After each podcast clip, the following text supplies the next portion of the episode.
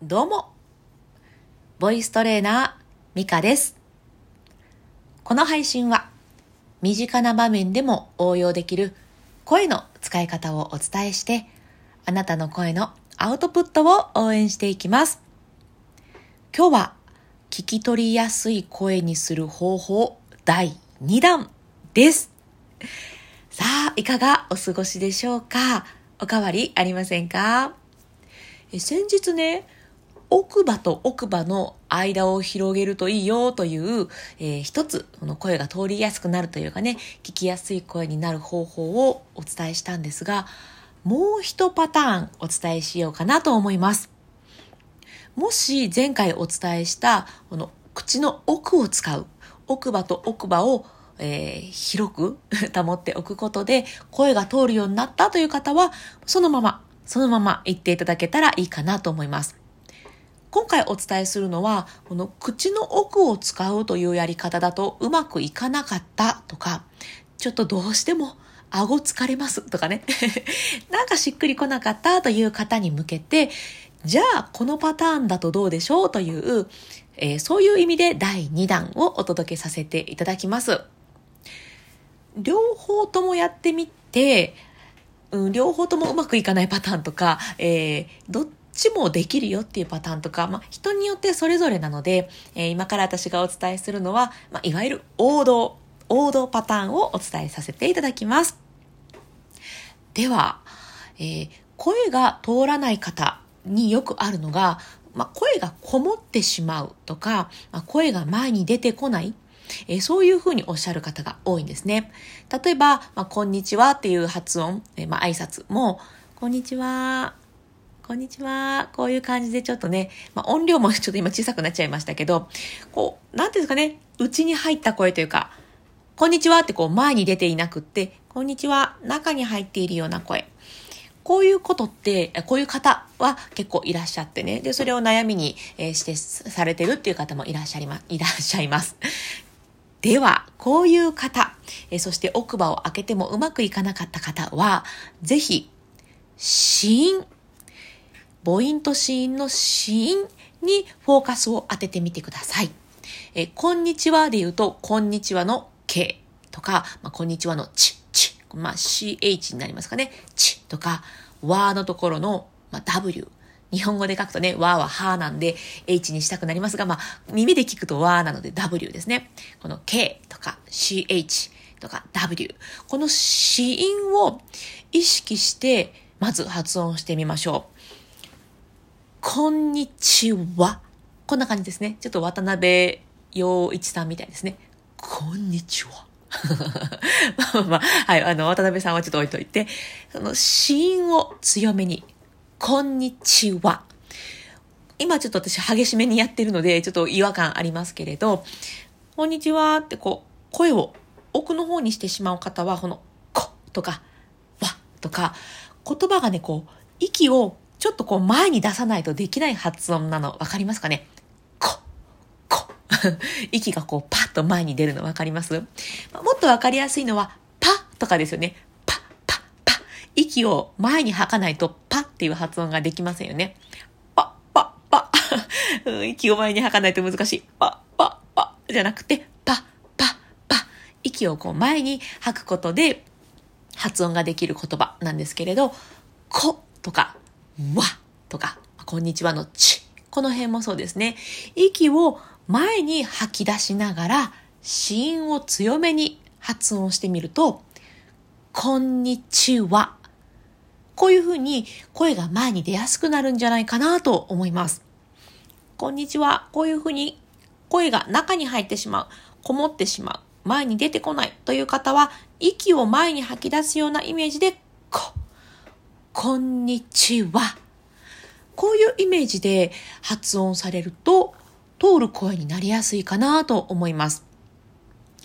え実は、私何度も言っているんですけれど、声って出している時に無意識ではあるんですが、息を吐いているんですよね。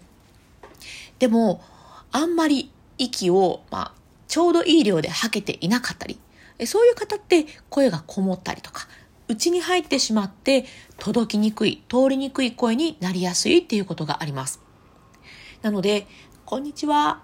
中に自分に対して喋るっていうよりは、外に向かって息を吐くように、こんにちは。はーって息をバーッと前に吐いていくようなイメージで、こんにちはってすると、息がスーッと通って、声がスーッと前に飛んでいくっていうことが起きるかもしれません。これは向き不向きがあるのでね、ぜひぜひ試していただいて、自分に合う方を取り入れてもらえたらなと思います。で、この時気をつけるのが、こんにちはって息を吐きすぎてしまうと、あの、どうしたんってなりますので 息の吐きすぎには気をつけて、しんどくないようにね、こんにちは。ちょうどいい分量で吐けるようにやっていけるといいかと思います。はい、ということで、今日は、まあ、声の通りやすくする方法第2弾という形でお伝えさせていただきました。えー、ぜひね、ご自身の声を使って試してみてください。では最後に深呼吸のコーナーしていきます。えっ、ー、と、本題の中でもね、お話ししましたが、声は息と一緒に出ています。なので、息の通りが良くなると、声の通りも良くなるんですよね。ということで、深呼吸で呼吸の周りを良くする。これもね、とっても声に有効です。まあ、声に関係なくっても深呼吸には本当にいい効果がたくさんありまして、え、緊張を和らげてくれるとかあとは気分転換になるとかあとイライラしがちもやもやしがちな私みたいな人にはね 深呼吸をすることでこのイライラもやもやから早く抜け出せるなんていう効果もありますのでここでは3回だけ一緒に深呼吸していきましょうで普通の深呼吸でももちろんいいんですが、せっかくならね、効果がぐぐっと上がるポイントが2つありますので、それをお伝えしていきます。一緒にやっていきましょう。簡単です。1つ目、ポイント1つ目は、背筋を伸ばすこと。はい、簡単。2つ目は、笑顔。2個。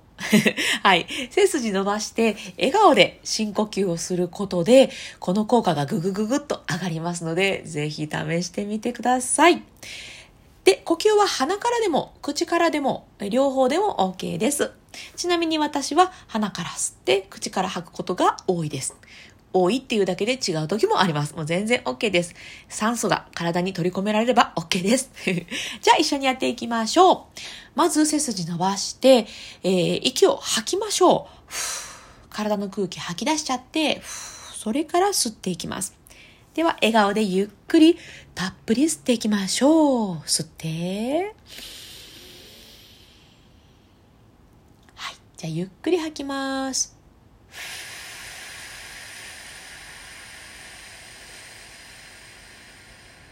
吐き切る？では、もう一度吸って。背筋と笑顔をキープです。吐きます。ふーっと体の力が抜けるこの体のリラックスも感じてください。吐き切る。最後吸って。新しい空気で体を満たして。吐きます。